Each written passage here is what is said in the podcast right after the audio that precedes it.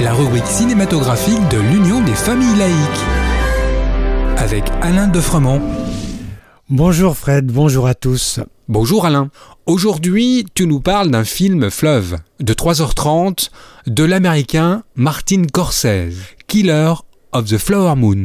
Ben oui, encore un jeune réalisateur dans la tête, si je puis dire, Martin Scorsese, 80 ans, est l'un des derniers géants du cinéma américain. On lui doit Taxi Driver, Palme d'Or à Cannes en 1976, Ragging Bull, Les Affranchis, Gang of New York et en 1988, La dernière tentation du Christ. Pourquoi citer particulièrement ce dernier? Eh bien, je vais faire un pas de côté pour vous en dire quelques mots. Du point de vue cinématographique, il valut à Scorsese l'Oscar du meilleur réalisateur. Mais surtout, il fit scandale, car il met en scène Jésus, rêvant sur la croix qu'il échappe à la crucifixion. Se déroule alors en rêve une vie heureuse, dans laquelle Jésus devient un patriarche entouré d'enfants. Il n'en fallut pas plus pour indigner les catholiques intégristes qui provoquèrent des manifestations un peu partout où le film était projeté, et notamment à Versailles. Mais, plus grave, le cinéma Espace Saint-Michel à Paris qui projetait le film fut incendié causant le décès d'une personne. Martin Scorsese est donc un réalisateur audacieux. Totalement. Et il va aborder dans ses films la violence, la cupidité, le machisme, la vision catholique du bien et du mal, la grandeur et la décadence, la perdition.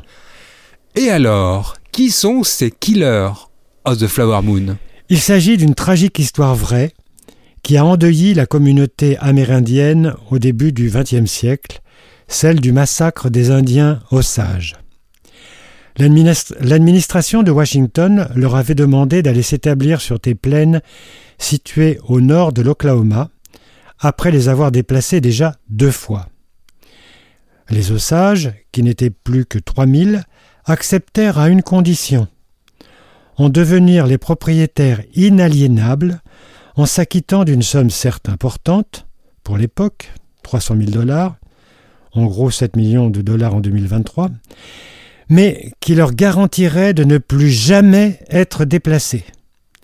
L'accord fut signé en 1872, puis complété en 1906, et les Osages devinrent propriétaires de 6000 km de terre.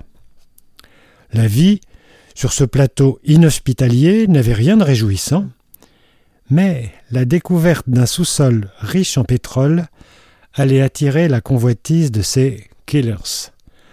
Le film relate l'élimination physique systématique des familles osages par des malfrats peu scrupuleux qui désirent s'emparer de leurs richesses et reprendre le contrôle sur leurs droits pétroliers. C'est un film puissant et salutaire. Il est porté par Leonardo DiCaprio et le comédien fétiche de Scorsese, Robert De Niro. Il faut mentionner l'exceptionnelle Lily Glaston dans le rôle d'une femme osage qui va tenter de résister à l'élimination de ses condisciples. Le film se clôt par un plan magnifique. En attendant de nous retrouver, n'oubliez pas notre émission de balado-diffusion sur laicidad.ufal.org ainsi que sur le site ufal.org. Pensez aussi que nos activités ne sont possibles que grâce à vos dons et à vos adhésions. C'était Frédéric et Alain sur Laïkino. À bientôt. C'était Laïkino, la rubrique cinématographique de l'Union des familles laïques. Retrouvez toutes nos rubriques Laïkino et l'ensemble de nos balados diffusions sur lufal.org.